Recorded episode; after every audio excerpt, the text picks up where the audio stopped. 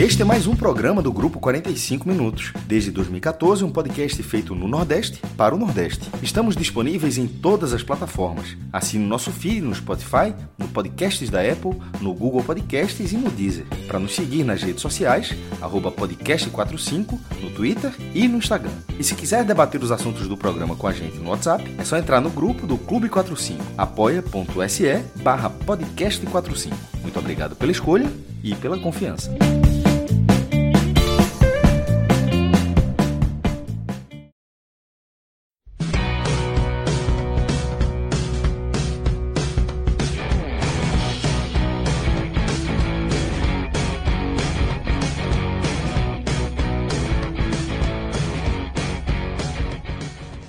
Começar esse programa com a frase nunca antes dita aqui no 45 minutos. Bom dia, uma expressão nunca utilizada. Boa! Sejam todos bem-vindos e bem-vindas a mais um podcast 45 minutos. Agora no amanhã, já finalzinho da manhã, pelo menos, né? Dessa segunda-feira, em que foi uma alegria ouvir a gritaria nos prédios do primeiro gol do Brasil, né? Um jogo cedo ajuda muito que estamos nas férias escolares e os gritos eram muito de crianças, né? De jovens chamou muita atenção, pelo menos aqui foi uma sensação muito bonita que eu tive logo cedo. E um momento especial, né, que a gente vive, talvez a Copa do Mundo em que comece já com mais atenção, mesmo com horários difíceis, mas ela começa já com muita atenção aqui no Brasil. Acho que a Copa passada também já teve um, um, um alcance muito grande, mas essa já vem com. A outra foi crescendo durante a Copa, essa acho que já teve um começo né, bem forte e a gente imagina o que vem pela frente. Ju, Cássio, prazer ter vocês aqui. E antes da gente começar, propriamente dito, eu queria que vocês compartilhassem a experiência de cada um, né? O Ju, eu imagino que já, já esteja no fuso horário meio trocado nos últimos dias. Já vem acompanhando aí mais jogos. Como é que foi a experiência, Ju, nessa manhã? Voltar a ver o Brasil jogando a Copa do Mundo e cada Copa que vem, um passo a mais em, em abraço nacional em relação ao, à seleção e ao, e ao próprio torneio. Bom dia, Fred Figueiredo. Realmente, né? Acho que eu nunca falei isso para você, nem para Cássio Zirpoli, embora a gente já estivesse em outras vezes madrugadas adentro, né? Não é a primeira vez que a gente está numa manhã oficialmente juntos numa. Pela primeira vez você está jogando em casa, no seu horário, né? pois é. E não por escolha, eu sou uma pessoa muito matinal nos últimos anos, mas enfim. É... Eu estava bastante ansiosa e tô em casa, né? Assisti o jogo aqui de casa. E eu ouvi muitas pessoas também, é, gritos de, de comemoração, as pessoas por aqui por perto acompanhando essa partida, né? Minha irmã trabalha numa escola, ela é pedagoga, e ela me mandou vídeos de dos alunos todos assistindo, né? achei que foi uma comoção muito bacana que eles colocaram na escola é, telões, como eles faziam também na, na Copa do Mundo Masculina, que foi no ano passado, né? Em, em épocas de aula.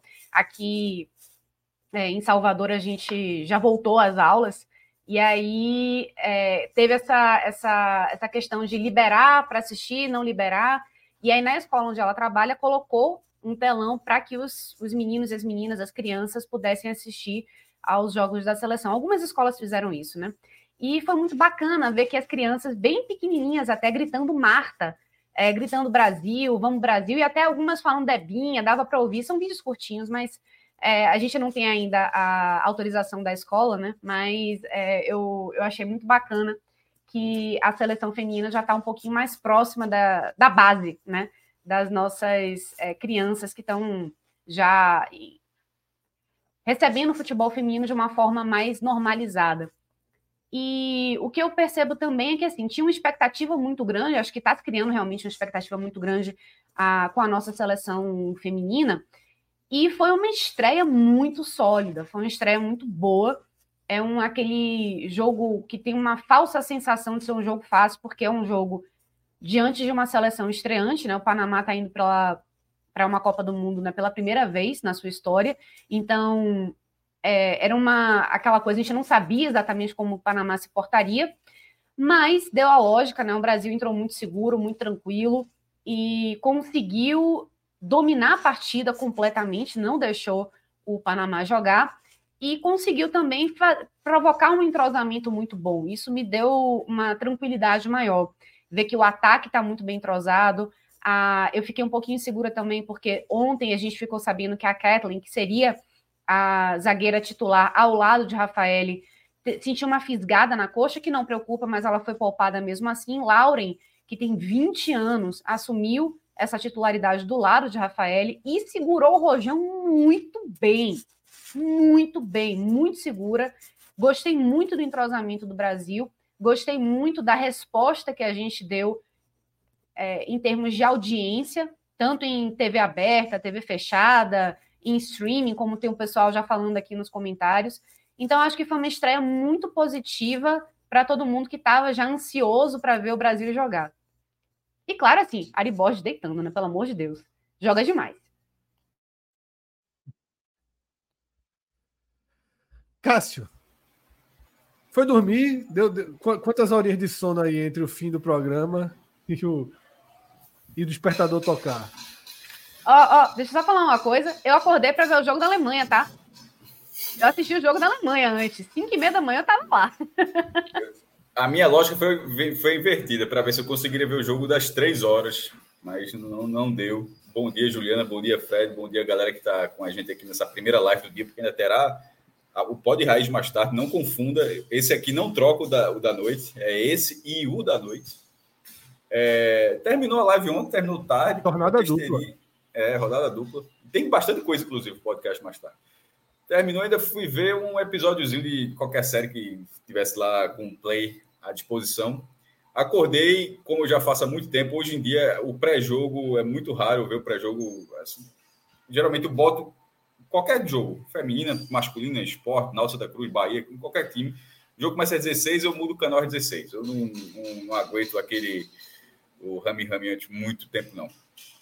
E hoje acordei de 8 horas, poderia ter. Tem dois despertadores, tá? Um às 8 um às 8 e 5. Mas não precisei do segundo. O primeiro já funcionou, assim, ah, deu para assistir ao jogo. E para a gente aqui acabou sendo uma felicidade grande para o debate, porque enriqueceu bastante o, o conteúdo, a, a pauta, com uma, um, uma jogadora maranhense, com passagem no futebol do, pernambucano, no esporte, fazendo, sendo o destaque absoluto dessa estreia, com a Ari Borges tendo esse hat-trick, isso aí para o debate aqui, eu acho que, que cresce bastante. Estava antes de começar a live, estava conversando com Juliana sobre lá já a preocupação sobre o estilo do, do jogo do Brasil ter sido amarrado para um formato é, para essa partida. Eu acho que tem algum, duas formas de observar isso, mas era a estreia. E no, na hora que a França empatou com a Jamaica, não, não ter qualquer, não dá qualquer chance para o azar nesse jogo, embora o Brasil fosse muito favorito. A odd da, da Bet Nacional estava 40, a gente perdeu 5 reais, inclusive. Eu botei, a gente colocou 5 reais no Panamá porque a outra estava gigantesca, estava 45 para 1. Aí só bota 5 reais aí, porque se o Brasil der tudo errado, pelo menos volta 200. Perdeu 5 contos. É... E era 45 1, 45 1 para 1. Veja só. É, é, era um favoritismo muito grande, não dava para dar, não dava para dar a, um, um, vacilo desse e faz com que o Brasil jogue pelo empate com a França. Porque essa vitória, essa, mesmo que tenha sido 1 a 0 se o Brasil segurar a França, significa que uma vitória simples na última rodada classifica o Brasil em primeiro lugar, o que é importantíssimo para ter um chaveamento mais acessível e vislumbrar até voltar às quartas de final. Mas, enfim, o nervosismo da estreia para o Brasil não existiu, porque o domínio foi absoluto do, do início ao fim. A atuação do Brasil foi muito boa. É isso, eu também, eu também me chamou a atenção esse domínio absoluto, porque claro que o Panamá é uma seleção muito frágil, mas o Vietnã também é, talvez até mais frágil do que o Panamá. Eu acho que o Brasil teve uma posição melhor sobre o Panamá do que os Estados Unidos sobre o Vietnã, por exemplo. Mais coordenado o Brasil, trabalhando a bola muito bem. É, é claro que para quem não acompanha regularmente, né, como é meu caso, eu fico com pouca pouca base de comparação. Mas eu esperava menos, assim em relação à postura foi muito boa do Brasil. Time incisivo o tempo todo em cima.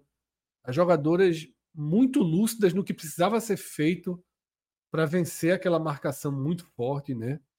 é, de fato, a, a impressão para mim foi, foi muito positiva, muita clareza ofensiva do Brasil. E, porra, aquele golaço dispensa, dispensa comentários, né? A gente tá, porra, o que, o que mais circula nas redes sociais hoje, depois da partida, já depois do gol, na verdade, é um vídeo daquele gol, é uma obra.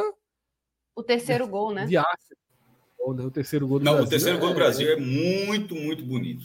Muito bonito. Lindíssimo. Aqueles que você fica assim, pô, faz aí, pô, porque aconteceu tanta coisa ali que se perdesse fica aquela, é. o gol que não fez. Pô, inclusive o de, o de Gabi Nunes também, que ela mata no peito, dá aquele lençol. Pô, se ela faz aquele gol, rapaz, é uma, uma estátua para aquela mulher. Pronto, que, hoje um gol desse tipo saiu. Jogou muitíssimo bem. Eu acho que esse terceiro gol, então, Ju... caso... oh, desculpa, desculpa, pode falar. Não, termina, termina. Pode falar, pode falar. Beleza, só para pegar esse gancho, né, que vocês estavam falando desse gol, eu acho que esse gol, o terceiro gol, né, o gol que Ari Borges não foi fominha e serviu Bia Zanerato, ele, para mim, ele é a, a, representação perfeita do entrosamento que tem dessa seleção do Brasil. Por quê? Porque a gente vê uma jogada trabalhada, embora tenha lançamentos né, em ponto futuro, por exemplo, a Tamires, ela encontra a Debinha, né, ela faz um lançamento para a Debinha, é, no limite mesmo, aquele lançamento para Debinha. Debinha, ela tabela com a Adriana, faz o cruzamento para Ari Borges, já procurando ela, sabendo que essa é uma jogada tipo apelação mesmo, Mortal Kombat, que você vai lá, fica nela, qualquer coisa acontece, vai nessa jogada que dá certo. Ari Borges domina e aí ela deixa, daquela deixadinha para Bia Zanerato, porque ela sabe duas coisas. Ela sabe onde Bia Zanerato está posicionada, então é uma, uma coisa muito importante saber onde as colegas estão. Ela sabia que ela teria também dificuldade para conseguir vencer a, aquela marcação, que ela estava bem marcada, ela estava meio desequilibrada. E é, ela sabia também, a segunda coisa, que Bia Zanerato precisava desencantar em Copa do Mundo. Era um fardo aí que ela também é, tinha nas costas, que já é a terceira, ela participou em 2011, 2015, 2019, a quarta participação dela, e é a primeira vez que ela faz um gol. Então é uma coisa que é realmente pesava em Bia Zanerato, que é uma jogadora muito importante para a seleção, uma, uma jogadora muito importante para esse esquema de Pia Sundhog, que ela realmente chama muito a marcação. Ela é uma jogadora que, sem a bola, é importantíssima, porque ela consegue parar as zagueiras, ela consegue fazer uma, uma um fuzuê na área, porque ela é muito grande, ela precisa ser marcada, a depender da seleção, por mais de uma jogadora.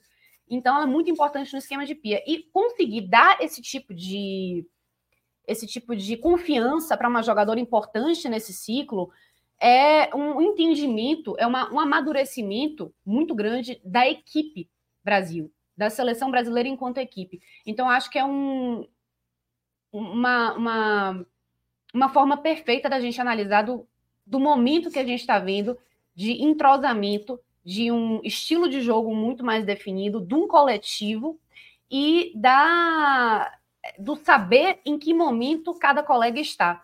Então, acho que isso daí, para mim, é, já valeu demais. Acho que o Brasil está em outro patamar do que estava em 2019, muito por conta disso também, que não se vale tanto do individualismo de algumas jogadoras, mas se vale de um coletivo muito mais forte do que a gente tinha anteriormente.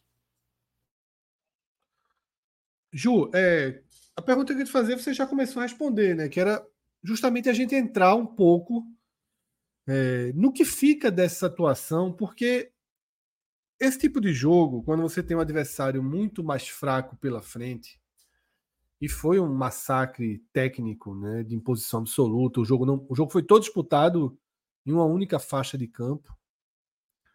É, a gente, se fizer aqui uma, uma, uma, uma uma enquete de qual a cor da, da camisa da goleira do Brasil, a gente vai ter dificuldade de responder, porque ela basicamente não apareceu na transmissão. Só comemorando o gol. Eu só vi ela aparecendo quando eu filmo o goleiro, a goleira comemorando o gol. Mas a pergunta é essa. Você já respondeu um pouco, mas eu queria deixar ela mais redondinha para você fazer. Para você, você passar para a gente. Até onde a gente deve é, se animar com essa boa atuação. Até onde a gente tem que ter cuidado para não começar a jogar mais expectativas do que cabe. Porque eu acho que isso sempre acompanhou a história da seleção feminina brasileira. É uma seleção que tem um histórico de frustração muito grande, talvez por excesso de expectativa depositada.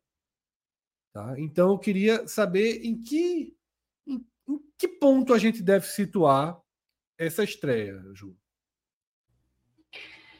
muito importante essa, eu acho que esse nivelamento de expectativas, viu, Fred? Porque assim, a gente começou com uma estreia muito boa e mesmo se a gente comparar com outras estreias, né, de seleções que são até mais favoritas e que pegaram equipes que também são estreantes em Copa do Mundo, ou então equipes mais frágeis, né? Como por exemplo os Estados Unidos, que venceu por 3 a 0, Alex Morgan, que é uma grande jogadora, com muita identificação, chegou a perder um pênalti.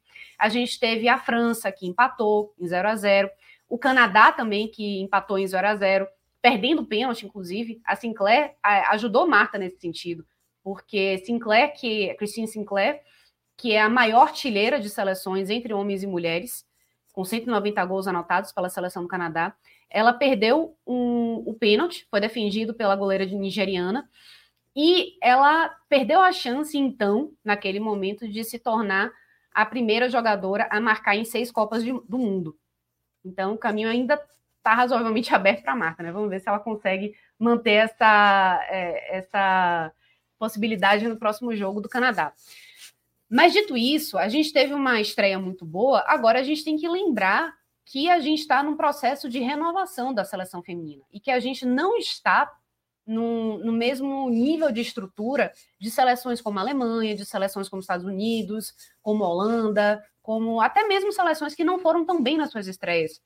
Eu diria até a Noruega, que perdeu para a Nova Zelândia num jogo que teve um resultado atípico, mas ainda assim a Noruega é uma das grandes é, potências do, do, futebol feminino e é uma das campeões, é uma das campeãs né, de, de, de futebol feminino. É, a Inglaterra também, né, como o Morgan Andrade está dizendo aqui, é, que a Haiti foi melhor na partida, a Inglaterra ganhou por 1 a 0 aquele resultado bem magro, bem chorado. Mas, de qualquer forma, é importante a gente dizer o seguinte, o Brasil, ele está por muito pouco entre os 10 melhores, é, entre as 10 melhores seleções do mundo. Então, pela lógica, a gente tem um chaveamento difícil, eu, eu diria que a expectativa correta é a gente pensar nas oitavas de final. É o Brasil classificar para as oitavas de final. Numa expectativa otimista, é passar para as quartas, que é algo que não acontece. O Brasil não ganha um jogo de mata-mata desde 2007. Então é, é, importante a gente pensar que o Brasil ainda não está, não deveria ser, pelo menos, visto como favorito a chegar numa semifinal, a brigar por título. Não somos. Se chegarmos, será por uma, um salto ou questões do futebol. Mas eu não acho correto colocar uma expectativa na seleção feminina que ela não tenha obrigação ainda, pelo desenvolvimento do futebol feminino aqui no Brasil, inclusive na seleção, e entendendo que tivemos um salto muito grande de quatro anos para cá, ainda não temos condição de dizer somos favoritos a um título, somos cotadas ou temos a obrigação de entregar algo a mais do que umas oitavas de final. Essa é a minha avaliação. Cássio, como é que a gente situa o peso dessa estreia? É... Ju já deu aí um, um, uma. Já trouxe um limite, mas é, ainda que Ju tenha delimitado muito bem, se há uma evolução em relação aos últimos quatro anos, o Brasil foi caiu na, na Copa passada numa partidaça né, com a França. O Brasil ele tem um histórico de frustrações em Copa do Mundo, mas nunca vem de fácil suas eliminações, né? Tá, tá sempre no jogo. Como é que você encaixa, Cássio, essa, essa estreia nesse contexto, né? E ainda com esse desenho que você já falou, de ter uma, uma, uma possibilidade de passar né, em primeiro no grupo, tentar aproveitar esse, esse empate da França na estreia. Fred, é, essa seleção brasileira. Ari Borges tem 23 anos, tá? Outras, Carolyn, que companheira, a companheira dela no, no, time, no meio campo, era jogava junto com ela na seleção sub-20 em 2018. Daqui a pouco eu vou detalhar mais esse ponto. Mas eu tô querendo dizer que é um time jovem, de uma forma geral, onde Marta é banco e, é, e entende que é banco. Que esse time, ele, tá, ele tem uma condição de fazer uma boa Copa em 23, mas a gente não vê isso em outras seleções quando a gente vê a Copa do Mundo na, masculina. Ah, essa seleção inglesa em 18 vai ser, vai, estar tá sendo, vai fazer um bom desempenho na próxima Copa. É, essa seleção é muito jovem, vai fazer um desempenho melhor na próxima Copa. É, não que não vai fazer na Copa específica, mas que, tá, que tem idade para gerar na próxima. Essa seleção brasileira talvez seja isso. É, essa renovação, essa é seleção com talvez a primeira grande seleção brasileira com base, base formação de base que em 27 vai ter, vai ter, vai ter mais experiência e que nessa tem a condição de fazer um trabalho de longe. Você falou o grande jogo com a França, mas ele era oitava de final. Voltar às quartas, pô, se não vai há 16 anos, desculpa, acontece, é, se não vai 16 anos para as quartas de final, significa que chega, que supondo que pare ali, por exemplo, não seria uma frustração. Como é que seria a frustração se repetir um desempenho que, que na, na prática é o terceiro melhor desempenho, né? Que o, o melhor do Brasil é a final o segundo é o terceiro lugar de 99 e depois vem as duas vezes que parou nas quartas. É, é isso mesmo? Eu tô... Acho que duas vezes, duas vezes nas quartas. Me, me Bom, é porque é porque teve é, teve Copa do Mundo que depois do, da fase de grupos ia direto para as quartas. Por isso. isso. que eu falei de mata-mata, né? Que okay. o Brasil não, não ganha um. o Brasil foi nas quartas de 2011, desculpa. O Brasil, na verdade, foi é, 2003 quartas, 2011, 2007 vice e 2011 quartas de novo. É, mas, um mas aí, mas aí que tá. Não, isso, sem passar, porque aí não. É aquela coisa, né? Que. Por isso que eu pensei, eu pensei em falar em mata-mata, né? Porque é, é aquela coisa. A gente, tinha feito, a gente tinha feito isso no, no Game Show, mas só para não confundir, então, como colocação, o Brasil ele, ele chega na final de 2007, tem duas outras quartas de final, independentemente de, de onde chegou, mas já chegou duas vezes entre os oito, entre os oito, oito, oito melhores. Ou seja, é uma vez vice, uma vez final, outra semifinal e duas nas quartas independentemente de ter tido oitavas ou não. Então, repetir isso já seria algo muito bom, considerando que não é numa história de 30 anos, o Brasil não tem muito mais do que isso na seleção feminina, mesmo tendo tido a melhor jogadora da história. Coletivamente, esse time não tem a melhor jogadora da história nesse nível técnico atual, mas tem coletivamente um time melhor do que os últimos. E que, que desse trabalho de Pia, que está sendo em alguns momentos fica arrastado, e outros ele parece que vai decolar, tomara, tomara que, tenha, que esse seja o momento de decolar, porque em alguns momentos você acredita e desacredita do trabalho de Pia. Não é um trabalho linear, é um trabalho de altos e, de altos e baixos, mas que para é, a sorte do Brasil, talvez chegue num momento de alta agora. Não, ele não parece estar chegando na, na seleção feminina, nessa Copa, num momento de baixa, nesse, nesse ciclo com a, com a sueca. É, eu acredito, Fred, numa boa Copa, mas o título seria assim, um, um sonho. Um sonho. Mas esse time é um time não, que total, pode se tornar competitivo. É um time jovem que tem um ou dois ciclos de Copa para fazer pela frente. E agora, dito isso, já seguindo pelo, pelo, ponto que eu queria trazer de Ari Borges, veja só a carreira de Ari Borges. Veja se não é uma carreira de um jogador é, com sucesso no profissional masculino também. Veja se não se assemelha. E não era assim futebol feminino. É por, é por isso que eu estou traçando esse paralelo. Ela fez a base no Centro Olímpico de São Paulo, é, sub-17 e tal, é, aí vem para o esporte, se profissionaliza ou semi se profissionaliza, porque o futebol feminino ali ainda era, era um, do esporte era um pouco disso. Fica dois anos no esporte, ganhou o bicampeonato pernambucano, é contratada pelo São Paulo, que começa a entrar no ciclo do futebol feminino, tava, tanto, que estava, tanto que o São Paulo estava na Série A2 do brasileiro feminino.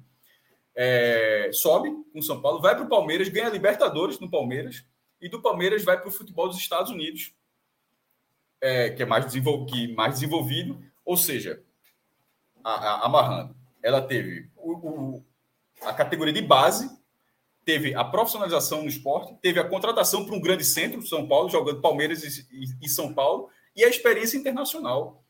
E, e isso tendo e nisso passou na seleção brasileira sub-20 e agora na seleção, inclusive fez gol no Mundial sub-20, tá? Ela, a Ari Borges tinha feito um gol no Mundial sub-20, foi em 18 na França, e agora faz três no Mundial adulto.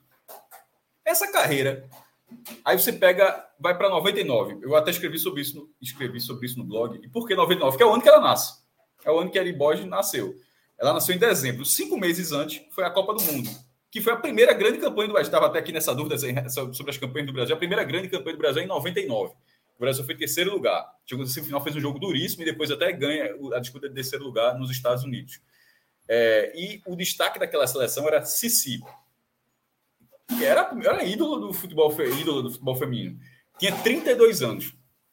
Cici é de uma geração onde, na idade de Eri Borges, ela já jogava no time principal. Ela não, tem, não teve base. Nos anos 80, na hora que começa nos anos 80, ela, hora, no, no, interior da Bahia, se não me engano, Flamengo da Bahia, Flamengo de Feira da Bahia, se não me engano, já começa no time principal, basicamente. Não tem categoria de base.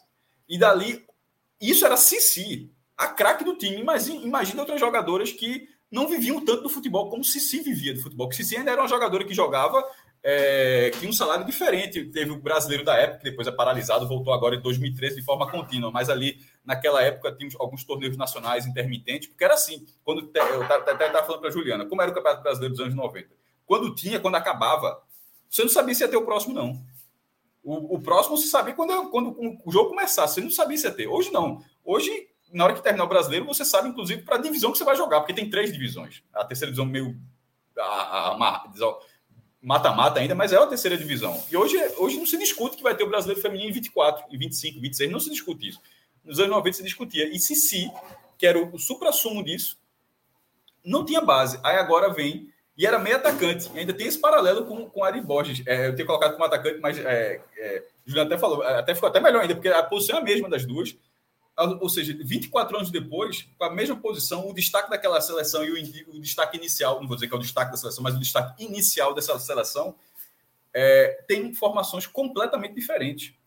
E isso faz com que dê uma experiência maior a essa seleção, porque aquela seleção era muito claro que era algo pontual. Tanto era pontual que precisou vir uma marca, precisou vir um fenômeno para o Brasil ter um destaque alguns anos depois. Aquela, aquela, aquela campanha de 99 não tinha tido uma grande campanha em 95, a grande campanha em 91. Era, o Brasil dominava na América do Sul, porque nos outros países a situação ainda era, ainda era pior. Mas só tinha tido três edições da Copa América, o Brasil tinha visto daquelas três. Hoje não, hoje já tem, cada quatro anos tem uma edição lá organizada e tal. Enfim, essa seleção de 23 é uma seleção que me anima mais para 2027 e que 2023 eu vou acompanhar e vou ver até onde dá. É uma seleção, é seleção jovem, capaz, mas que em 27. Mas a ideia é exatamente essa, a proposta de Pia é justamente essa: é fazer o possível em 2023, mas com a, a certeza, com a ideia fixa de que o trabalho dela vai começar a render frutos reais a partir de 27, na Copa de 27. Então, eu acho que até na, própria, na próxima Olimpíada, ano que vem, a gente já, vai, já deve ter um, um, novo passo de uma nova renovação. E também sem esperar grandes coisas, sem prometer, na verdade, grandes coisas, para o, o, ouro olímpico, digamos assim, ou uma medalha olímpica em 2024, né? E já que tem gente perguntando aqui, é que pesa mais se é Copa do Mundo ou Olimpíada, Copa do Mundo, sem dúvida. Hoje é a Copa do Mundo, e até isso é uma mudança, porque. Já superou, é, né? Esse debate, existia, 90, esse debate existia. Veja só, era a mesma coisa. O, em algum momento, tanto que o Brasil foi é, vice-campeão olímpico e vice-mundial e. Tratou igual. A, a, a, tratou igual, a dor foi a mesma. E no futebol não é assim. O Brasil perdeu a, perdeu a medalha. Cássio, eu arrisco foi... até dizer, eu arrisco até dizer que dentro do Brasil a Olimpíada era maior, porque conseguia reunir mais gente ao, no entorno, já que você já estava envolvido pela Olimpíada. Mas essa ultrapassagem não, eu, aconteceu. Não, eu, eu, não acho, não. Eu acho que. É, eu não acho, não. O, o Mundial de 91 não, não passou para o Brasil, mas o Mundial de 95 passou na Band e a Olimpíada de 96 passou. Tem, tem um fator Globo, né? A, a Olimpíada passou ali na Globo, não sei se passou na Band, tem um fator Lógico. Atlanta. Mas, Muito mas, mais é... pessoas assistiram o Brasil jogar na Olimpíada do que o Brasil jogar na Copa do Mundo. Sim, mas aí é mas aí é... não, não, não, sei, Fred, se, foi dessa forma não, porque na Olimpíada depois também passa na Globo. Aí tem que pegar o histórico da Globo, ver como foi a audiência da final do Mundial de 2007 e a audiência da, da Olimpíada de 2004. Eu não tenho esse dado aqui não, mas a gente dizer que não foi muito diferente não. É... e ali era pop, eu acho que ali era o seguinte: o que viesse primeiro seria tratado da mesma forma, e no masculino, obviamente, não tinha essa, essa situação. O Brasil foi vice-campeão olímpico em 2012, e aquilo não é nem perto da, da, do, do, da frustração da eliminação nas quartas da Copa de 2010, dois anos antes.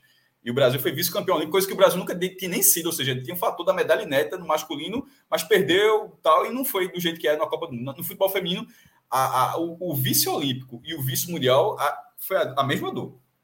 Até porque o time é o mesmo, assim, ao contrário do masculino, que tem a questão de ser sub-23, no futebol feminino não, tem, não tinha muita essa lógica. Era, era, era basicamente as mesmas, são as mesmas equipes que basicamente as mesmas equipes que jogam. É, e nesse e voltando só ao ponto que Juliano trouxe do, do de maturar esse time para 2027, só encerrando o que eu estava dizendo, é que hoje tem a seleção de base e já tem campeonato brasileiro de base.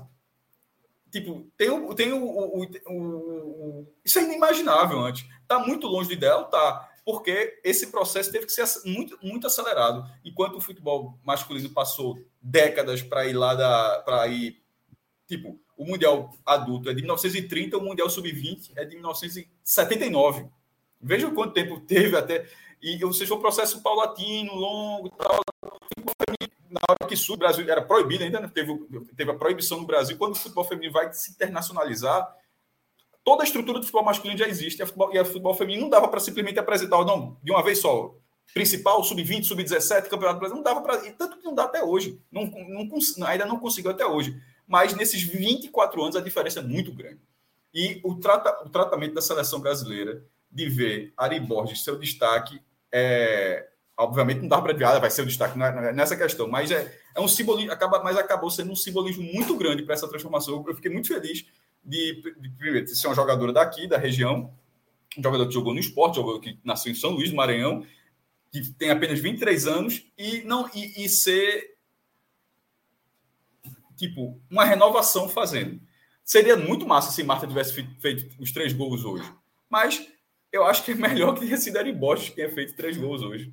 Representativo porque, demais, né, Maestro? É, porque vira a chave um pouco também.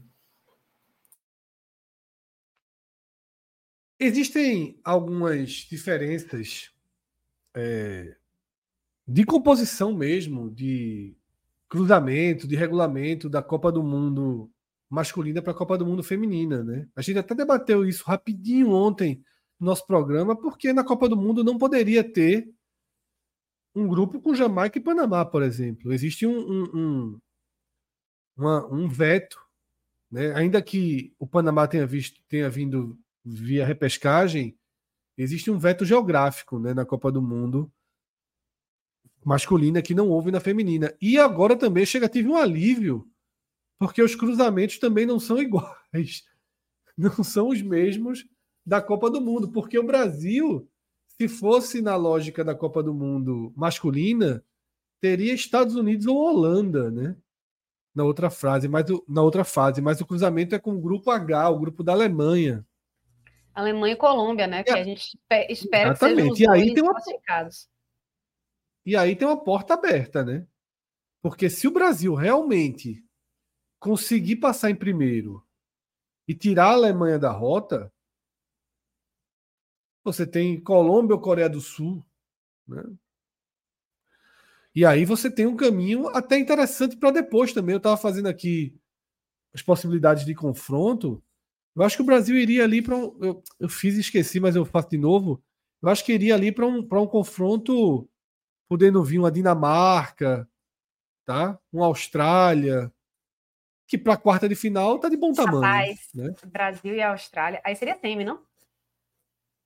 Já numa semi? Eu acho que, eu acho que o Brasil se passar em. Porque acho que o Brasil passar ah, em primeiro. Quarta, é, nas quartas, sim, sim, sim. É, quarta, Brasil e Austrália quarta. seria um negócio assim inacreditável, porque é o, é o grande adversário do Brasil, o grande rival do Brasil no futebol feminino é a Austrália. São as Matildas, né? E é, isso é muito curioso.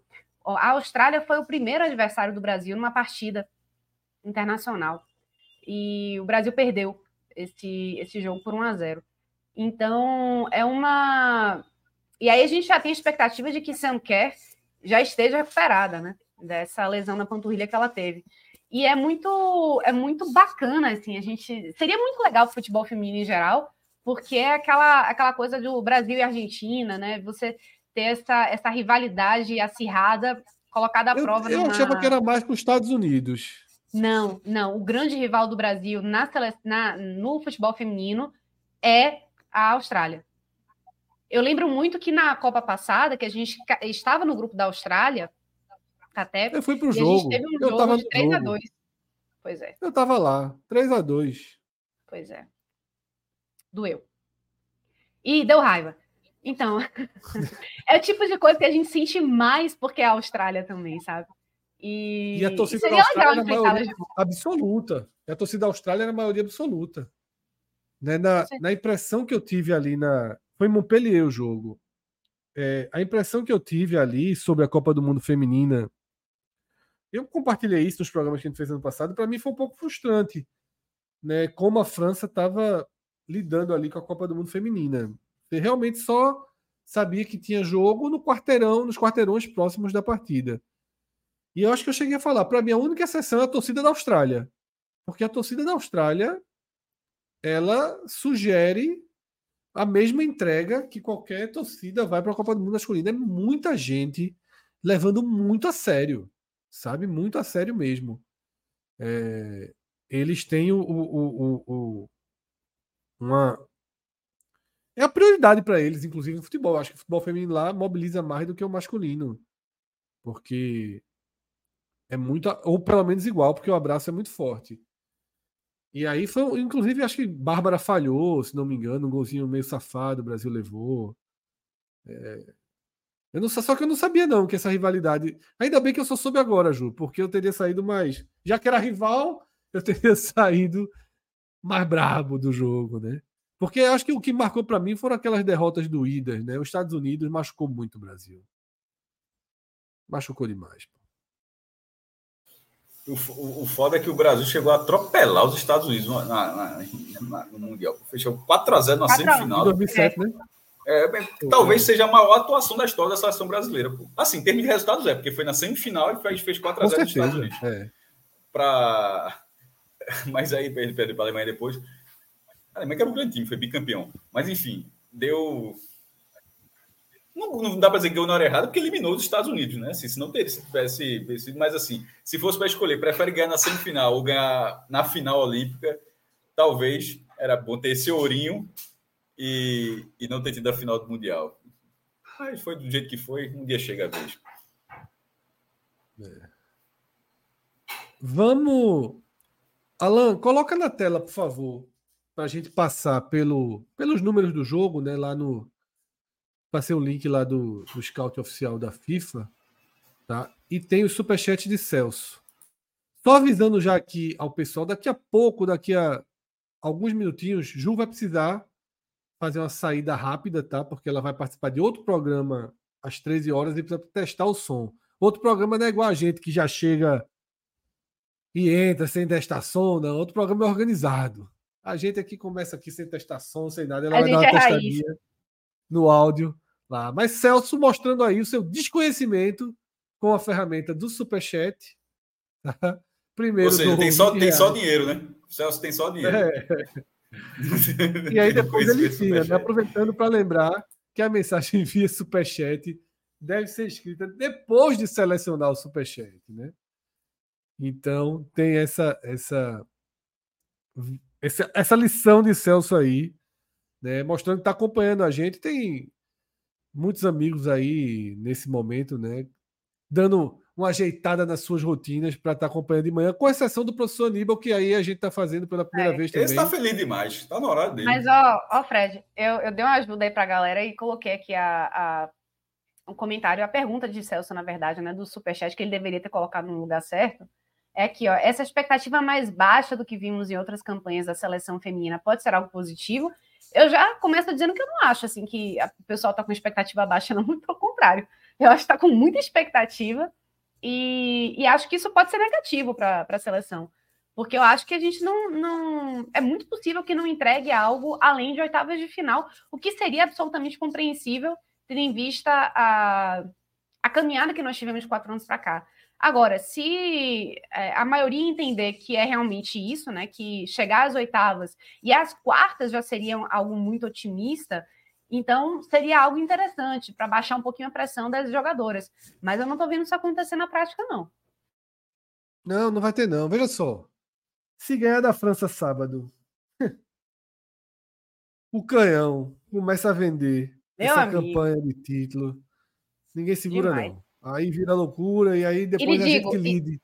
E, e lhe digo só, é, eu ainda tenho que ver qual é a, a é, qual foi a atualização, mas o que se sabia era que a Wendy Renat, a zagueirona da França, ela saiu machucada do jogo de estreia e que passaria por uma ressonância para avaliar o joelho dela, para ver se ela teria condições de jogar contra o Brasil.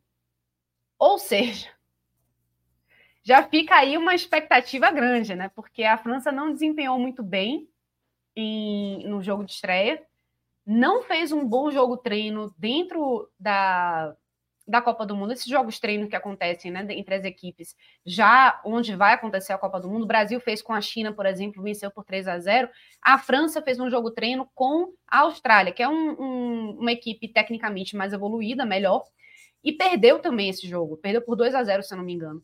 Então, a, a França, ela vem de. Eu já venho falando isso há algum tempo, né? A França é uma equipe forte, é uma equipe que tem um ciclo que não é tão bom quanto o ciclo da Alemanha, por exemplo, que é vice-campeã europeia, que chegou à base do Wolfsburg, que foi finalista da Champions, né? Ficou em segundo lugar, perdeu para o Barcelona de virada.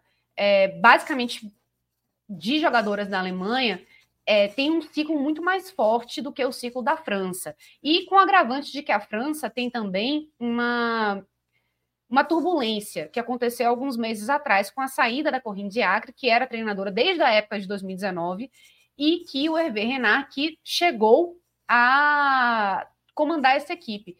Então parece que não chegou ainda num, num nível esperado onde a seleção desempenhe o que é esperado delas. Né? As jogadoras tiveram esse ganho no embate com a Corrine de Acre, com a comissão técnica, mas é, não não estão conseguindo ainda desempenhar o que é esperado delas. Eu espero que elas não resolvam mostrar isso tudo no jogo contra o Brasil, embora o, a corda esteja mais no pescoço delas do que do nosso. Mas, enfim, são, são coisas para a gente levar em consideração também nesse jogo contra a França. Né? Elas vão sair, elas vão ter que se expor, porque elas vão precisar desses pontos. Fred, tu falou do canhão a Jamaica, aí, não foi? Rapidinho, Cássio, ah, só uma pergunta, ah, tá, só uma pergunta, só pergunta.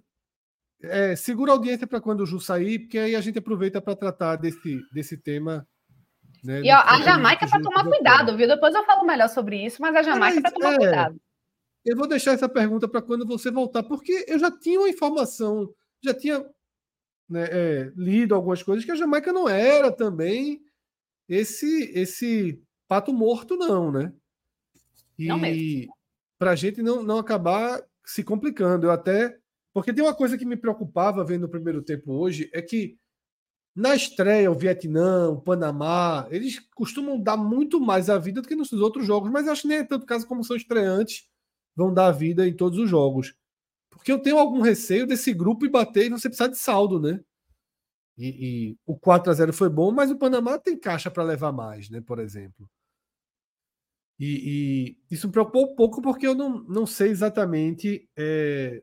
E aí, na volta, quando você voltar lá do teste de som, eu queria falar um pouquinho dessa. Do, do quanto a gente deve olhar para a Jamaica como vitória certa ou pode dar um, um, um, um cuidadinho maior. E aí, também, quando você é, é voltar, é Ju, a gente desce por esses números aí para uhum. dar uma olhada. Eu vou, eu vou já é, sair aqui rapidinho, mas fiquem ligados, que daqui a pouquinho eu tô de volta. Segura a audiência, que já, já, já eu volto. Vamos, vamos deixar Cássio falar do que ele gosta. Cássio, Canhão trabalhou forte, né, hoje de manhã. Trabalhou, né? O jogo começou às 8 horas, né? Ou seja, Deve ter a programação um pouco antes, mas as duas horas de programação, é, a audiência, os dados aqui, que, que os primeiros dados que saíram, dia seguinte aqui consolida, né? Mas foi de 80% de aumento na audiência, é, nas duas principais, principais praças, né? É, Rio e São Paulo. Em São Paulo foi a 14 pontos e um pico de 16, no Rio chegou a 20. Em Recife, Fábio Nóbrega, jornalista que acompanha TV, gosta bastante de acompanhar a TV aqui em Pernambuco também. A, a Globo Nordeste, a Globo aqui do, Pernambuco, né, chegou a 21 pontos. E, e, nessa mesma faixa, ou seja, o que é 10, 12 pontos do horário ali normal, é praticamente o dobro de audiência. Eu, eu acho um ótimo, um ótimo dado, tá? 20 pontos é, um, é uma audiência de um jogo, mais ou menos a audiência de um jogo 4 da tarde domingo. Então, a gente está falando de segunda-feira, 8 da manhã. É o depoimento de Juliana, que você também falou das crianças, é muito importante, está de férias, né? ou seja, muito, é, muita gente em casa, tem muita gente em casa para assistir também, isso, isso, isso ajuda bastante. Mas também não adianta só as pessoas estarem em casa, as, as pessoas precisam ter, sobretudo, interesse em assistir o jogo, e essa audiência é uma, uma prova grande de interesse em relação a esse jogo. Já tive daquele o Brasil e França que a gente citou no Mundial passado, foi uma audiência do futebol feminino no Brasil, foi gigantesco aquela, aquela audiência daquela partida. E vai ter Brasil e França de novo no sábado, né? Com a estreia dessa, mas com um jogo de não é tão importante quanto aquele, aquele era oita, aquele já era mata-mata, mas um jogo essencial para a campanha do Brasil, de ter pelo menos um empate. Uma horinha antes, viu? Uma horinha antes. Sete da manhã. Sim, os dois próximos são às sete da manhã. No sábado. É. E, e, sábado, e sábado é considerado o túmulo de audiência da TV, né? Assim, é, da TV aberta. Seja, assim, de uma forma geral, é uma audiência muito baixa. Mas, Fred, ainda que, que, que, que não chegue a esse dado, dá para cravar. A odd, eu acho que é, é, é um para um, aí não, tem, não volta nada, de que a audiência desse jogo do Brasil no sábado será bem não será maior, será bem maior do que qualquer coisa que a Globo custa. Não faço nem ideia do que a Globo passa sete também no sábado. Tá? É... Hã? Fiquei até curioso. programação aqui, programação Globo sábado. Fiquei, eu falei, esporte espetacular não começa às 7 horas da manhã, não é possível, né? Esporte espetacular é domingo, pô. Hoje tá vendo, tô dizendo, tudo veio muito tempo. Sábado, é, aqui. Canhão no sábado. Sete da manhã. nem achei ainda. Aquele Globo Rural é domingo também, né? Ainda tem, ainda tem, né? Sete da manhã no sábado, é de casa. Começa de 6h50, vai até 11h45, meu amigo. Meu amigo. É de casa, é de, é de, é de mansão esse programa. Porra, é longo, viu? Segunda aqui, isso aqui é o sábado 22 de julho. Começou aqui, ó, a, a Globo começou. O último sábado, só para ter ideia, começou com Corujão, 4 e meia, meteu o paciente, o caso Tancredo Neves, guerreiro quem assistiu, viu? É, 6 horas, Globo Repórter. Isso tá errado, pô. Replay, deve ser replay. replay. Deve ter o replay do Globo Repórter pra turma da Tu sabia que existia? Lógico que não, pô. Não sabia, não sei eu não, não sai desse horário, pô. 6h50 é de casa. Porra. Eu não, não sei do que se trata, não, é de casa. Mas deve ser o encontro do sábado, né? Deve ser a mesma coisa do encontro, só que no sábado. Botei aqui, é, 11, eu estava aqui até na Globo Paraná, e veio Paraná, mas aqui é isso mesmo, 11h50 é de casa, depois 11h45 N é 1. Então é isso. Veja só, não faço ideia do que é de casa, mas esse jogo que vai entrar, vai, vai atropelar o é de casa aí, vai invadir, vai invadir o é de casa, vai certamente terá audiência maior. Eu estava vendo aqui a Globo. Fala. É, a Globo publicou, Cássio, a matéria, né? Ela publicou, né, mostrando, falando em 100% de, de aumento de audiência. Só que, na verdade, quando você vai para a matéria, são os números que você trouxe, né? 75%, 82%, a média ali. É, porque 100% pode ser uma praça, não foi em todas as praças. É, no não, Rio, ela fala Rio, Rio São Paulo. Rio São Paulo. São Paulo tinha dado como 80%, dobrou e São Paulo deu 100% a mais. Ótimo. Não, não é isso não. Veja só. Ouça o que eu falei. O título da Globo na matéria trata como 100%, mas quando você vai ler a matéria, são os números que você trouxe. 82% e 75%. Ah, ok. E pode ter tido 100%. A matéria que chama 100% é, mas... Tem Pernambuco, os dados do Pernambuco aí? De, Não, Salvador? só Rio e São Paulo. Só, só Rio e São, São Paulo. Paulo. Ok. Mas assim, mas geralmente é, nunca fica tão diferente. Né? São Paulo é um mercado mais difícil, mas o, o Rio é um mercado que você consegue espelhar mais o nacional, tá? Tipo, quando a novela dá 35 pontos, é mais uma cara nacional. Em São Paulo é meio 32, é um negócio que ela tá fazendo outra coisa, sei lá. Mas o Rio espelha um pouco mais, costuma pelo menos. Mas enfim, é, a audiência, a audiência uma é. boa audiência com a cobertura de Copa. É. O, a média nacional né, foi 16 pontos nas 15 principais regiões metropolitanas do país. Pronto, esse é o dado que chama é, o painel nacional, porque é. PNT. São as 15 principais regiões metropolitanas do país, incluindo de, de, dentro, essa, dentro dessas 15 estão Recife, Salvador e Fortaleza. E São Paulo, por exemplo, tem duas: tem São Paulo e Campinas. Aí tem Rio, Belo Horizonte, Curitiba, Florianópolis, Belém, é, Manaus, Brasília, Goiânia, é, Porto Alegre, enfim, se eu tiver esquecido, mas são três do Nordeste. Esse, esse é o painel que espelha a audiência nacional. 16 pontos, uma audiência. Talvez os 100% sejam daí, Fred. Já que talvez seja da, do é, painel nacional. Mas ele, ele, ele não trata dessa forma, não. É, tem uma pergunta aqui de Morgan, né? Perguntando se a Globo escolheu só passar o Brasil ou foi questão contratual, né? Porque não passar qualquer jogo da Copa no sábado de manhã é maluquice. E o Tarcísio já responde, né, no próprio chat, que o Grupo Globo, Globo tem direito a 34 jogos.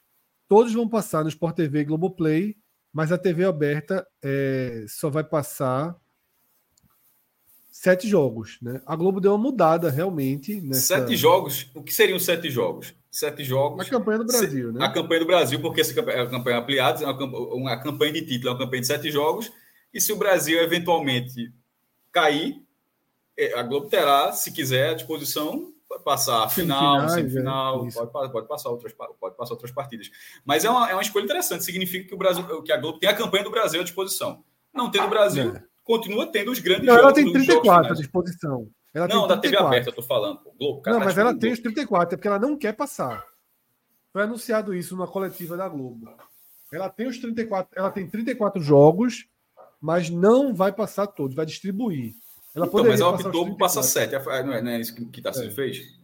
Então. Ele, nessa mesma coletiva, Cássio, a Globo falou que vai fazer isso também na próxima Copa, tá? Mas eu achei tempo demais para prometer isso. Achei que é. foi mais justificativa para não passar. Porque ela diria, Na... porra, Globo, seria normal essa reclamação. Na masculino passa todos, na feminina só passa o Brasil. Seria uma reclamação que a Globo é, ouviria. E ela se antecipou, fez um evento dizendo que 2026 vai ser assim também. É, mas, eu, aí drasticamente é, é, mas não tem como ser exatamente. Beleza, você antecipou uma discussão, mas assim, também os jogos da Copa ainda dão uma audiência maior, assim, é, também Isso, não dá para não acontece, assim, não dá para para ignorar um cenário de audiência que existe, assim, ainda que, que ainda existe. Mas de toda forma, a próxima Copa ela tem 80 seleções, nem que a Globo quiser, já não passa, né, todos os jogos, porque é, tem a última rodada que é a rodada dupla, já não tem como. E a próxima Copa com 80 jogos, é, era praticamente a grade o dia inteiro. Detalhe, seria ótimo. Mas, mas acho que, que fica uma, uma, overdose. Seria basicamente todos os dias com quatro ter... horários. É, ela não vai nem ter o direito a todos na TV por assinatura. É, também, outro, é, um, é, um custo, é um custo também. Mas, enfim, veja só. A gente está em 91, como a gente estava falando com o Juliano, e até foi uma matéria durante a semana, o gol do Brasil, o primeiro gol da história do Brasil, não passou para o Brasil. O Brasil não tinha acesso a esse gol, foi, foi liberado há, há, há pouco tempo. É, isso em 91. A Copa de 90, todos os jogos passavam. Assim, a, a, era, era uma Copa do Mundo, onde você assistia Irlanda e, e, e, não sei quem, e no Mundial de 91, Mundial foi 91, você não viu o gol do Brasil. Então, nesse momento aí, aí primeiro aí 95 passava na Band, a Globo demorou a entrar nessa, a Globo demorou a entrar nessa onda, tá? Tipo, a Globo tá passando já para uma Copa, tá passando essa Copa, já é enxergando um, um potencial econômico bom.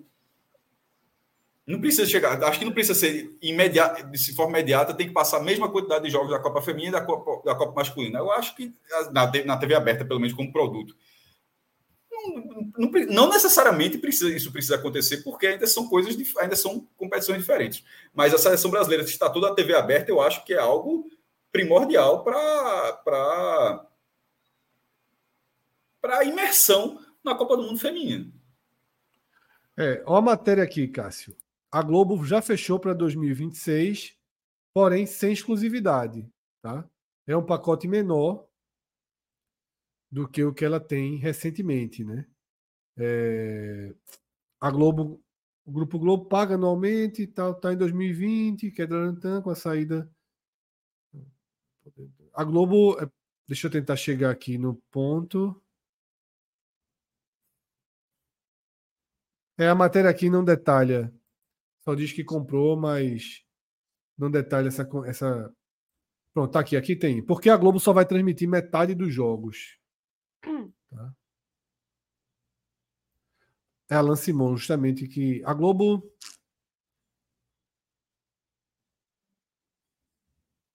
É, eu, eu, sinceramente, eu achei que essa, essa apresentação da Globo antes da Copa do Mundo Feminina foi um pouquinho para se se proteger de críticas por só passar o Brasil nessa feminina. Porque um ano depois você tem uma diferença muito grande de transmissão. Tá? Então a Globo só tem direito na, Copa, na próxima Copa a 52 jogos. E não são exclusivos. Tá? Agora, tem mais uma coisa para a gente colocar nessa conta, Cássio. A Casé TV atingiu um milhão de aparelhos conectados na transmissão de hoje, né? E isso significa, outros, sabe É quanto? o primeiro jogo que eu vi sem ser na Casé TV, desse Mundial. Todos os outros eu estava vendo na Casé TV. A gente estava com, a, gente tava com, a, com a dúvida, eu, Juliano, a gente estava nessa dúvida. Foi um milhão simultâneo, então, né? Sim. Sabe que, veja só, para tu, é um dado monstruoso por si só, mas para a turma ter uma noção, já que a gente está falando de TV aberta, isso significa cinco pontos em São Paulo. Cada ponto de São Paulo são 200. É, grande, São Paulo, quando eu falo Grande São Paulo, todas, todas as cidades, quando se fala audiência de medição, é, é a região metropolitana. Tipo, Recife é 3,7 milhões, é o número que eles enxergam. Esse, é... Aí fala, pô, mas não tem 4 milhões? É porque eles tiram recém-nascido da conta. Tem, pessoa que tem, tem pessoa que realmente assiste a televisão. Tele, é, chama telespectadores em potencial. 3,7 no Recife, 3,7 em Salvador e 3,7 em Fortaleza. Em São Paulo são 20 milhões. E desse, ou seja, 200 mil, um ponto. Cinco pontos em São Paulo, a RTV não dá um. A RTV dá dois pontos. Dá três. Vai ver a audiência da, da Band da RTV. Veja, Casé, com esse um milhão, ele estava tá tendo, tendo mais audiência, tal, talvez menos do que o SBT, mas mais do que todo. E, e Record, Record é o segundo lugar, mas mais do que todas as outras, com folga. É grande, pô. É. Li aqui a matéria. E se você pegar. Aí, ainda tem mais. Se são 16 pontos em São Paulo e, e, e um milhão em Casé, tudo bem que um milhão em Casé não é um milhão em São Paulo. Estou só dizendo que significa São Paulo. É no Brasil todo. Mas vamos supor que fosse em São Paulo, significa. Que... É um ponto e meio no Brasil todo. Seria mais ou menos um ponto e meio no Brasil todo. É, acho que no Brasil a escala que eles fazem é. é... Tem aqui na matéria da Globo. Ah, é... tem, já tem. Com o Casé falando cada de Casé ponto equivale a 70, cada ponto no PNT, não é Brasil todo, no PNT. Isso, painel nacional. Né, nas 15, nas, nas regiões metropolitanas, né? 717 mil indivíduos. Um ponto e meio, pronto. É. Mais do que a gente continua sendo mais do que a Rede TV. Isso. É, e aí, esclarecendo, Cássio, eu li a matéria, é, e realmente a Globo, para 2026, ela não tem, nem na TV fechada, ela tem os direitos. Então vai passar metade dos jogos contando TV aberta, TV, TV aberta, TV fechada e stream. Tá? A Globo só tem direito a metade dos jogos. E parte da análise da Globo foi que a Copa do Mundo, por ser nos Estados Unidos, os jogos afetariam demais a grade de programação da emissora. Tá? Porque mexeria demais ali com as novelas, né, com tudo, e a Globo deu uma, uma segurada. Então, na próxima Copa, é possível que a gente tenha uma transmissão bem espalhada, né? Inclusive na TV fechada. ESPN passando o jogo, Sport TV passando outro jogo. Né? Deve estar um pouco mais solto, digamos assim, os direitos de transmissão. Ju, tudo ok para o próximo programa? Som testado? Vamos ver agora aqui. Vamos testar o... tudo certinho. Vamos ver aqui agora. Passar um pouquinho desse total domínio né, no jogo do Brasil. É, 59% né, de posse de bola do Brasil, 23% do Panamá e 18% da bola em disputa, né, a bola sem, sem dono. O que mostra aí que, que a superioridade do Brasil foi total, né?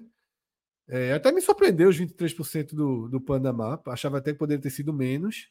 Mas muito por conta de erro de passe do Brasil, viu? O, principalmente o Brasil que premiou o, o Panamá com o pouco de posse de bola que teve. Porque o Panamá não agiu muito para tentar recuperar bolas e tal. Se valeu muito mais do, dos erros de passe do Brasil para conseguir tentar criar alguma coisa eu acredito muito a isso. Exatamente. É... E durante a partida chegaram a divulgar aquela estatística que eu gosto muito, que é o tempo de recuperação da bola, né? O do Brasil era muito rápido, acho que eram 4 segundos. Né? Chegou era a 7. Muito rápido. Chegou a 7 segundos, né? É, muito 7 rápido, né? segundos né? e 23, se não me engano, do, do Panamá, 20 e poucos, 20, 22 talvez. Também por erro é de passe, eu diria, do Brasil. É uma diferença muito grande. A gente vai lá para chutes, tá? Finalizações. Brasil com 34 a 7, sendo 11 no gol, enquanto o Panamá só chegou duas vezes ao gol do Brasil, né? Dessas 34 finalizações do Brasil, 20 dentro da área, né? É um, um dado muito, muito significativo. Penetrações nas proximidades da área adversária, né? 22 a 1. Né? E aí tem muito legal essa estatística, né? Que vai detalhando quantas vezes chegou pelo corredor esquerdo, quantas vezes chegou pelo corredor direito, né? Bem, bem, bem detalhado o, o, o, esquerdo interior é quando você vai até a linha de fundo. Muito detalhada essa, esses números aí que a FIFA. E mostra também como o Brasil é, é, muito dependente do seu lado esquerdo, né? Juliana, Verdade. É, esses, esses scouts é uma das coisas da Copa do Mundo. É, acho que Fred sabe, é uma das coisas que eu mais gosto a cada Copa do Mundo, porque é, é como se fosse o lançamento de de uma nova forma de divulgar dados da FIFA. Ela sempre, a cada, a cada Copa, ela sempre coloca o scout algo, algo a mais. Assim, eu venho fazendo isso desde 2006, assim, pelo menos, e é sempre algo que me chama muita atenção, como os caras inventam, tipo, o lado, a, tipo, a intensidade do lado agora, que tem um mapa de calor, tudo, é os caras vão retorcendo assim, os números até aparecer alguma coisa a mais. Eu sempre acho fantástico como você consegue ter uma leitura adicional da, do jogo a cada Copa que os caras fazem. Perfeito. Ju, você estava falando da dependência do Brasil pelo lado esquerdo, né? É, e, e, acho que isso mostra muito também as jogadoras que a gente tem que estão mais sendo mais acionadas e carregando mais a bola, né? E Debinha, por exemplo, funcionou muito melhor pelo lado esquerdo do que pelo lado direito. Ela até faz essa inversão é, para enganar a marcação, confundir, etc. Ela é uma jogadora muito habilidosa, ela tem essa característica, mas ela funcionou muito melhor pelo lado esquerdo. E quando não era ela, era Tamires também, que consegue subir muito para ataque, né, municiar muito as jogadoras que estão em condição de finalizar. E acredito também que, de repente, porque o nosso lado direito estava muito com Antônia e, e Lauren também, que são duas jogadoras estreantes em Copas do Mundo, é, a Antônia até conseguiu espetar bastante, mas ela não tem o mesmo cacoete que Tamires, por exemplo, né? De ser uma jogadora que chega mais à área, que ajuda muito.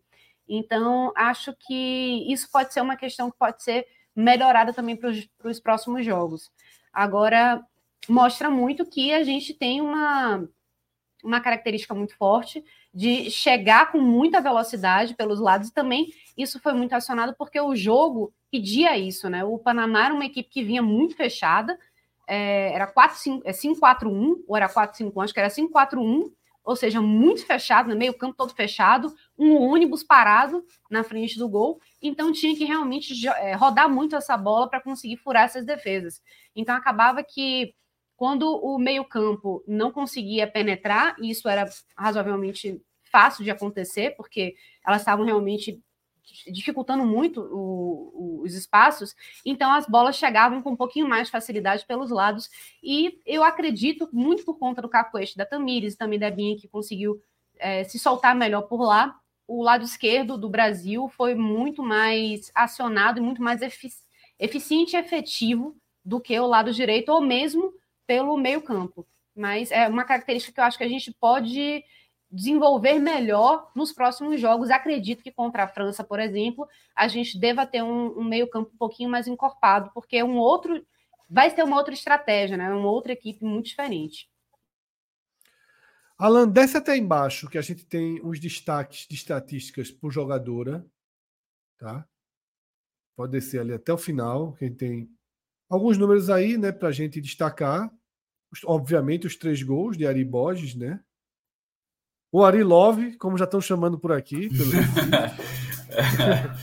Ari Love. É porque ela fez, ela fez o gol e fez o coraçãozinho, né?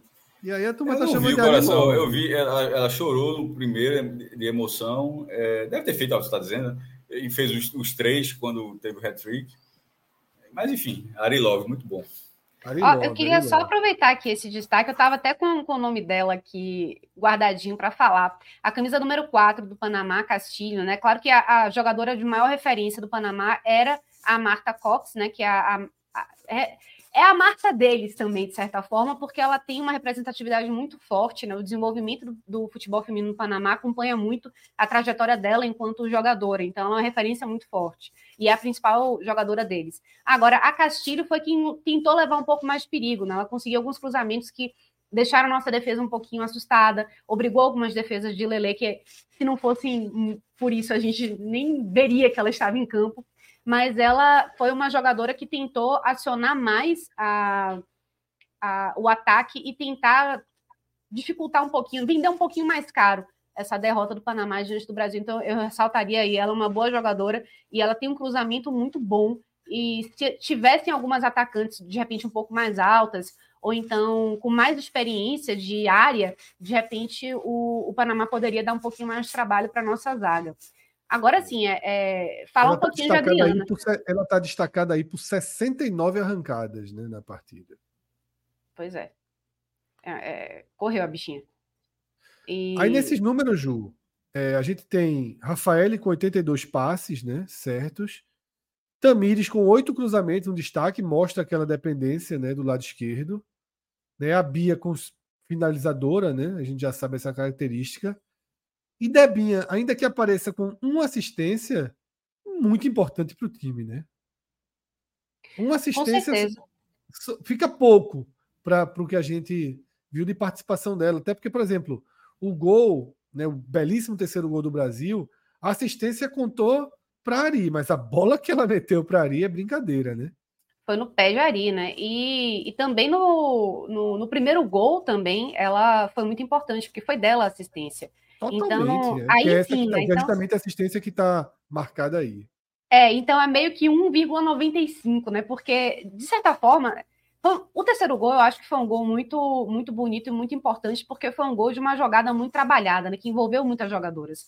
Agora, a Debinha é um destaque técnico muito forte e uma jogadora de muita em posição física, ela brigou muito também para estar tá dentro da área o tempo todo, e ela é a maior goleadora da era Pia, então ela é uma referência muito grande na área. A Pia tem muita confiança nela, e todas as jogadoras também. Ela é uma das veteranas, é uma das jogadoras que já participaram de Copa do Mundo, então ela, ela é uma referência muito grande, especialmente porque a gente já não tem Marta no time titular, e tudo bem entender isso também, né? Então, Debinha, com certeza, é essa grande jogadora de referência no ataque, que as jogadoras estão sempre buscando, seja por uma jogada individual, uma arrancada dela, uma, um cruzamento que ela tem com também muita, é, com muita potência, né? E ela sabe também cruzar muito bem. Então, a bola parada de, de Debinha também é muito eficiente. Então, sem dúvida nenhuma, é uma jogadora que incomoda muito a defesa e, e, diria também que é uma jogadora que consegue também colocar as, as colegas numa posição boa para receber a bola e finalizar com chances de, de fazer um gol é uma jogadora, sem dúvida nenhuma, que acho que vai deixar o dela tranquilamente né, ao longo dessa Copa, mas é, tem uma confiança muito grande na equipe e também na comissão técnica. E aí a gente tem mais alguns destaques, né? Duda Sampaio, meu amigo, velocidade, viu? Atingiu 7,4 km por hora, né? A Adriana foi quem mais correu, com 11,15 quilômetros percorridos, né? Rafael, né, não consigo ler, tá muito baixinho e tá em inglês também. Line breaks attempt. É desa... desarme. Deixa eu abrir aqui o site da FIFA. Desarme, né? Ou seja, a Rafael destaque duas vezes, né? Porque ela tem uma qualidade de passe muito boa, a saída de bola com ela muito boa. E também acho que com a Lauren foi. Achei que, que deu uma boa liga ela com Lauren. E, e ela realmente é uma xerifona na zaga, né? não, não deixa passar nada. Então é, é, importante demais a gente ter uma jogadora que tenha uma qualidade defensiva dela de conseguir quebrar passes, né, roubar bolas e também ter uma saída de bola qualificada. Então, Rafael, 10 de 10. Ju, Vinícius Oliveira pergunta aqui no chat se a gente tá achando essa Copa muito preciosista, poucos chutes fora da área, poucos gols de cabeça, muitos pênaltis perdidos, né, jogos com poucos gols. Pouco gol de Eu cabeça? É, eu acho que as diferenças.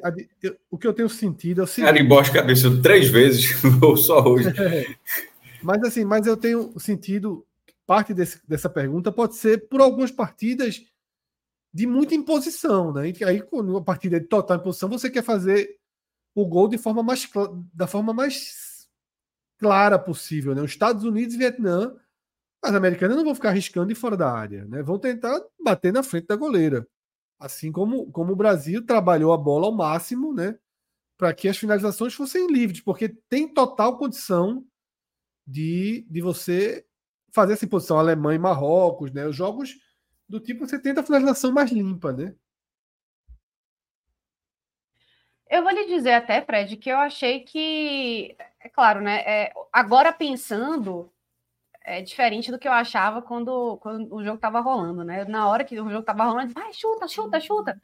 Mas eu achei que é, eu acabei até concordando com a Ana Thaís Matos é, quando ela disse assim: eu acho que o Brasil está um pouco pilhado nesse primeiro tempo do jogo, né? Que queria eu acho até o contrário, né? Que estava falando que, em vez de ser preciosista, eu acho que estava lançando, é, é, queimando cartucho a qualquer custo, né? De tentar finalizar qualquer, de qualquer jeito. E acho que quando começou a, a, ter um pouquinho mais de calma, quando o primeiro gol saiu, principalmente, que foi baixando a adrenalina, quebrando aquele gelo, e aí foi se trabalhando melhor. Eu acho que a seleção brasileira tem uma um diferencial muito grande em relação a várias outras seleções que eu vi jogando, inclusive em relação à seleção dos Estados Unidos, que ainda é a grande favorita, é o time a ser batido, é que a gente tem uma, uma qualidade de jogada construída que eu não vi ainda em outras seleções, de repente, na, na seleção da Alemanha que jogou hoje, que tem uma construção importante de bola e que é uma proposta, e a seleção da Espanha também que é um outro tipo de futebol. O futebol feminino agora está tendo, acho que, duas formas de se jogar. Uma que era muito comum até 2019, que era o que todo mundo basicamente usava, que era ligação direta e pinga-pinga na área. Né? É, bola aérea e tentar cabecear e jogar muito no erro da adversária.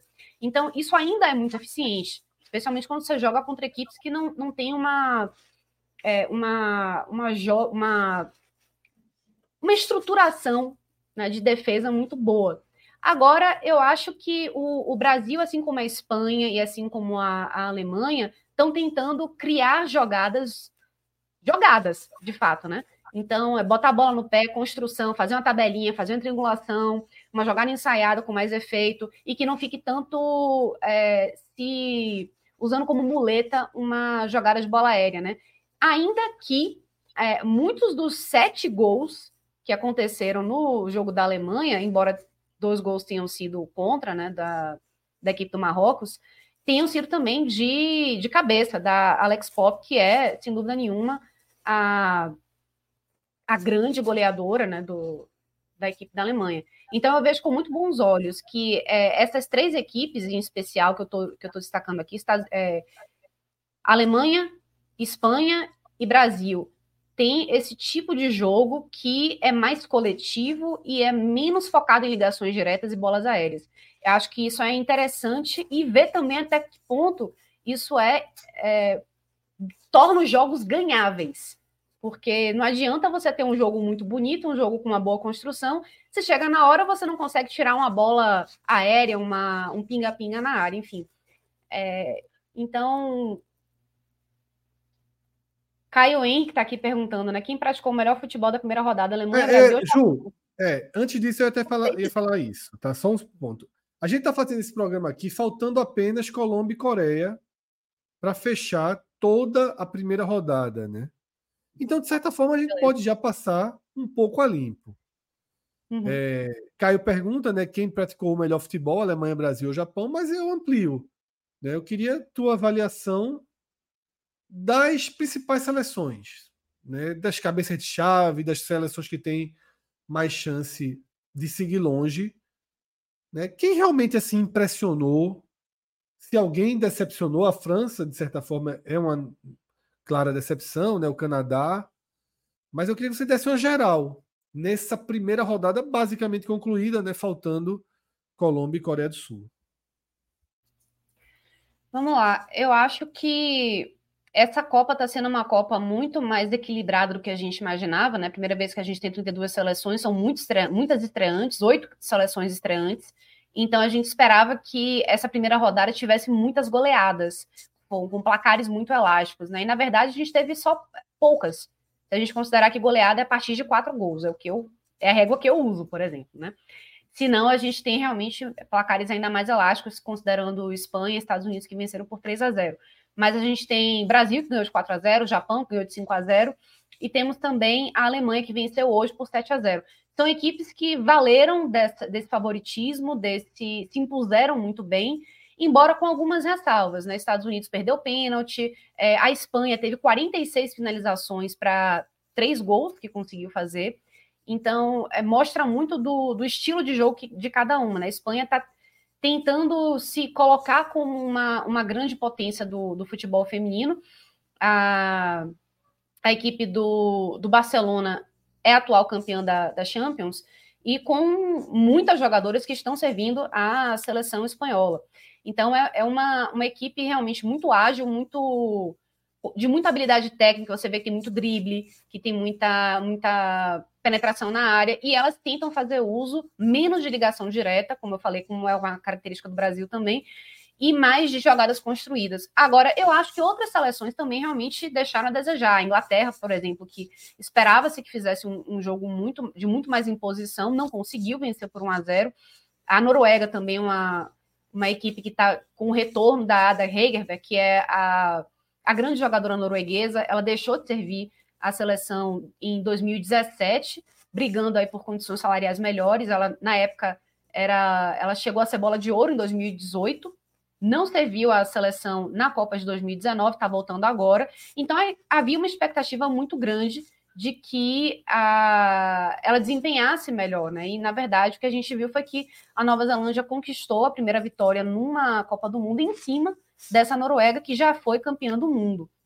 Então eu acho que a gente está vendo uma, uma Copa do Mundo mais nivelada, com menos é, protagonismo das estrelas que a gente esperava e com espaço para novas é, heroínas, digamos assim, né? A Chiamaka Nadozi, por exemplo, ela que defendeu o pênalti de Sinclair no, no jogo contra o Canadá. Isso mostra também uma evolução da própria Nigéria, que é uma, um, uma equipe que tem que se prestar atenção. Não é nova, digamos assim, né? A, a jogadora do Haiti também, que me fugiu o nome agora, é Melqui nossa, esqueci o nome dela. Mas ela, ela é uma jogadora muito forte. Ela está agora no Lyon. Ela. É, acho que é Durmali. Não vou lembrar. Ela tem 19 anos, gente. Ela, ela tem 19 anos. E ela. Enfim. Tirou a equipe para dançar. Não conquistou a vitória, mas é, mostrou que as seleções são um pouquinho mais equilibradas. Então, acho isso interessante de trazer. Vai ser assim, a cada, cada Copa vai ter mais essa. É Lembrando que, que essa é uma Copa de ampliação, né? Justamente. Isso, é Melqui do, do Mornay. É, ela é uma, uma jogadora que. É, obrigada, viu, gente? Vocês estão dizendo é, o nome dela. Ela foi uma jogadora que ela surgiu, ela começou a servir a seleção com 14 anos. Ela já estava na seleção sub-20 do Haiti. E foi muito por conta dela que o Haiti conquistou também essa, essa vaga da Copa do Mundo. Né? Ela fez dois gols, se não me engano. Então, ela, ela tem um protagonismo muito forte e ela parece que não sentiu essa, esse peso dessa estreia. E é uma das. Ela é tida como uma das jogadoras que será facilmente candidata a melhor do mundo nos próximos anos, porque ela também está no futebol francês já há alguns anos. Ela foi para o Reims e depois ela foi para o, o Lyon e é uma jogadora com muita presença, com muita personalidade e vai se colocando. Então, acho que a gente está também tirando um pouco da, dessa questão é, Estados Unidos e Europa, jogadoras que, que têm capacidade de desempenhar e de ser melhores do mundo, né? Acho que a, a, a do Mornay, por exemplo, é, o, o Corventi, é, Corventina, que é o apelido dela, que o irmão deu, é, pode se tornar uma jogadora dessa, como já tivemos Marta, por exemplo, né? E algumas jogadoras jamaicanas, da Jamaica, por exemplo, que montou um time muito interessante com jogadoras que é, têm ascendência, né, que são, têm, têm pais e mães jamaicanos e que nasceram nos Estados Unidos, na Inglaterra, é, no Canadá. É um time muito interessante, muito mesclado da Jamaica e que por isso também que é para se tomar muito cuidado para é, tentar dar uma mexida. Então tem jogadores que nasceram na Jamaica sim, mas tem jogadores que nasceram nos Estados Unidos e que treinam nos Estados Unidos, que nasceram na Inglaterra e que treinam e jogam na Inglaterra e que dão uma uma mistura interessante nessa equipe da Jamaica. Então, se você for ver, eu lembro que eu, eu fiz, eu, eu vi isso com o Vitor, que acho que são pelo menos 15 jogadoras das 23 que ou jogam fora da Jamaica ou nasceram e jogam fora da Jamaica. Isso é bem interessante. Então é isso, tá? Ju tem 15, 15 minutinhos para entrar na próxima live. Pode fazer aqui a propaganda, viu, Ju? Para quem quiser continuar acompanhando, onde é que vai ser? Beleza. É no nosso futebol. É o, o, o canal é o nosso futebol. E o nome do, da live é Nosso Debate. Então é, é um canal mesmo, né? Então é televisão. Não é, é exatamente. É aquele que passou a Copa do Nordeste. Exatamente. Para quem tem. Eu, aqui eu tenho claro, ele, eu não sei o número dele, mas ele fica logo antes do, do Premiere. Eu nunca vou saber qual é. Eu sempre, eu sempre procuro. É, faço é. a busca, aparece, eu clico. Então, eu não vou saber nem dizer qual é. Então, é péssima propaganda. É o que passa a Série C, né, também? Também passa a Série C, exatamente. É, um dia desse eu nem sabia que eu tinha direito a ele. Eu tava. Quando eu vi o Náutico jogando, eu disse, eu vou ver o joguinho do Náutico. Ficou, ficou. Fiquei, fiquei, fiquei. Inclusive, vai ter uma análise sobre a Série C, né? Sobre os jogos que aconteceram na Série C, sobre quem não vai participar da Série C, inclusive, né? Vai ter isso também. E. Enfim. Ah, não tá é só, não é só sobre a Copa, não, esse programa, tá? Série não, é um programa, é um programa mais alongado, isso, de duas horas. Então, a gente vai falar bastante sobre seleção feminina, sim. Mas tem também debates sobre Série A, sobre Série C, muito, né? Por conta da, da, da competição, que eles têm os direitos de transmissão, então tem muita coisa bacana que a gente fala, além de seleção feminina. Santa Cruz está na pauta, é? que quem não vai jogar Série C. Pois é. é tá vai rolar também. É. o velho Santa estará lá, comentaria. Dias, dias muito complicados no Santa. Justamente. O time, é a, matéria, a matéria 46 já falou do Santa, o Santa não desembarcou no Arruda. O Santa desembarcou é, no centro de convenções para não chegar na rua. Tem a foto de caras é. parada, assim, um negócio assim inacreditável. É, e só um. A Juliana tá indo, vai se despedir. Yeah. Vou. Não, mas ela tem um tempinho aí, tem dois minutinhos. É. é, tenho dois minutinhos, eu vou usar então para me despedir de vocês e dizer o seguinte: assim, é, volto a, a, ressaltar que eu acho que apesar dessa estreia muito boa da, da seleção feminina, eu acho que a gente tem que colocar os pés no chão, porque, para mim, o, o esperado é que a gente chegue às oitavas, sim, mas é, chegar às quartas, para mim, já é otimista. Acho que a gente vai encontrar uma, um jogo muito difícil diante da França, que é ganhável, mas não é uma obrigação, não é algo que se espera. E acho que a gente vai ter um jogo difícil com a Jamaica, pelo, pelo que a gente já falou, mas também porque é, é uma equipe que está tentando avançar e que já deu teste com a França. Então, a depender de como eles vão jogar, como elas vão jogar contra o Panamá e como a gente vai jogar diante da França, elas podem ter até mais chance do que, a gente, né? Então, é o tipo da coisa. Acho também que a gente não tem obrigação de chegar perto de título. Acho que a gente ainda não tem obrigação disso, porque a gente volto a dizer, teve um salto de estrutura, mas é que é para tirar um pouco a distância histórica até que nós temos em relação a outras equipes que têm, a outras seleções outros países, que têm já há muitos anos um projeto estruturado. Estamos começando, estamos chegando no lugar certo, mas eu acho que ainda falta muito para a gente chegar e dizer assim, não, agora já dá para cobrar. Acho que na próxima Copa, talvez, a gente já diga assim, olha, já temos aqui um trabalho estruturado, com base, é, uma, uma seleção que já tem jogadores que serviram na sub-20 durante muitos anos, a sub-17, sub-15. Que... Nós temos uma seleção sub-15 começando este ano. É a primeira vez que nós teremos no Brasil uma seleção sub-15. E também projeto da sub-12. Então, é... e só para dizer, viu, professor Aníbal, se o título não vem, não vier, que eu acho que não vem, não acho que, tem, que a gente tem que ter essa expectativa, Eu acho que deveria sim se manter Pia para a Olimpíada do ano que vem, a não ser que a gente tenha uma rebordosa muito grande, que a gente tome leve pau da, da, da França muito feio, ou um pau da Jamaica muito feio, não classifique. Perder da França e da Jamaica, meu amigo, cai todo mundo. É, aí cai todo mundo. Ó, sobre que, se, se, algo disso acontecer, acho que vai se rever sim o planejamento. Se não passar mas... na primeira fase, cai todo mundo. Pelo amor é, isso, cai. Pegar, acho que aí já. Sendo eliminada nas oitavas. não é o grupo City, não, que vai morrer abraçado da paz. Que a gente demite. Mas é aquela coisa, eu acho que se perder nas oitavas, mantém. Porque eu acho que não seria. A, Se perder de uma Colômbia ou de uma Coreia do Sul, por exemplo, eu defendo que Dependendo de como for o jogo, eu acho que mantém. Colômbia ou Coreia do Sul? Aí eu acho Depende... que também. Você a tem... gente... É que vocês não estão lembrando. A gente ganhou a Copa Sul-Americana, a Copa, a Copa América. Foi difícil o jogo. Contra foi, difícil. foi difícil. Foi. foi. Mas foi já é um pouco. Foi lá. Então, mas já é um pouco e eles da conta das... Caicedo. A Linda Caicedo é, foi a então. jogadora revelação. Ela é uma jogadora muito forte, é uma jogadora que pode dar trabalho. Então, eu não me surpreenderia caso o Brasil pegasse uma Colômbia numas oitavas de final e perdesse. É, mas não aí, é Ju. É, mas aí também assim. Não é para isso que está trabalhando também, né? Não, é então, é para isso que está trabalhando, mas também são coisas é, de futebol. Não foi o melhor dos ciclos, né? Ela tem, não, não dá também para. Ela precisa, eu espero que, que. Veja só, eu espero que ela consolide e faça uma boa Copa, porque tem elementos ali para ter continuidade. Agora, não é o melhor dos ciclos também. Ó, sobre. Então, a porradinha para a Colômbia, não.